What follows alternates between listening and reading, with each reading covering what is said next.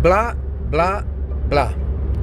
O Salmo 116, versículo 1 diz assim: Amo o Senhor, porque ele ouviu a minha voz, porque inclinou o seu ouvido para ouvir a minha súplica. Por vezes, as nossas orações se resumem a queixas, por mais legítimas e sentidas que elas sejam. Porque estou sofrendo, porque dessa dor, porque minha sorte virou, porque dessa circunstância diversa, porque dessa perda. Um verdadeiro blá blá blá que nos aprisiona numa posição estática de vítima de tudo e de todos, muitas vezes até de Deus.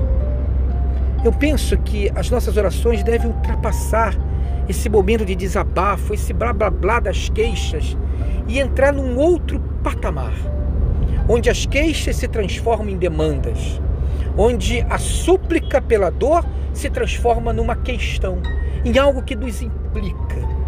O que eu tenho a ver com isso? Até que ponto contribuir para esse momento desfavorável? Como lidar com essa situação adversa? Como fazer o novo? Como reagir a essa dor e a esse sofrimento? E entrar então numa dinâmica, num processo de crescimento e de expansão da vida mesmo que machucada.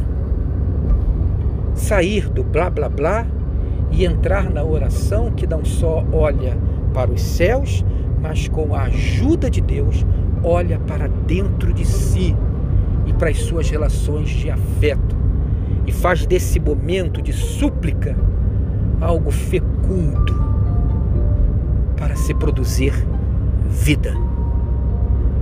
Um dia abençoado e abençoador para você, onde eu e você consigamos sair desse blá blá blá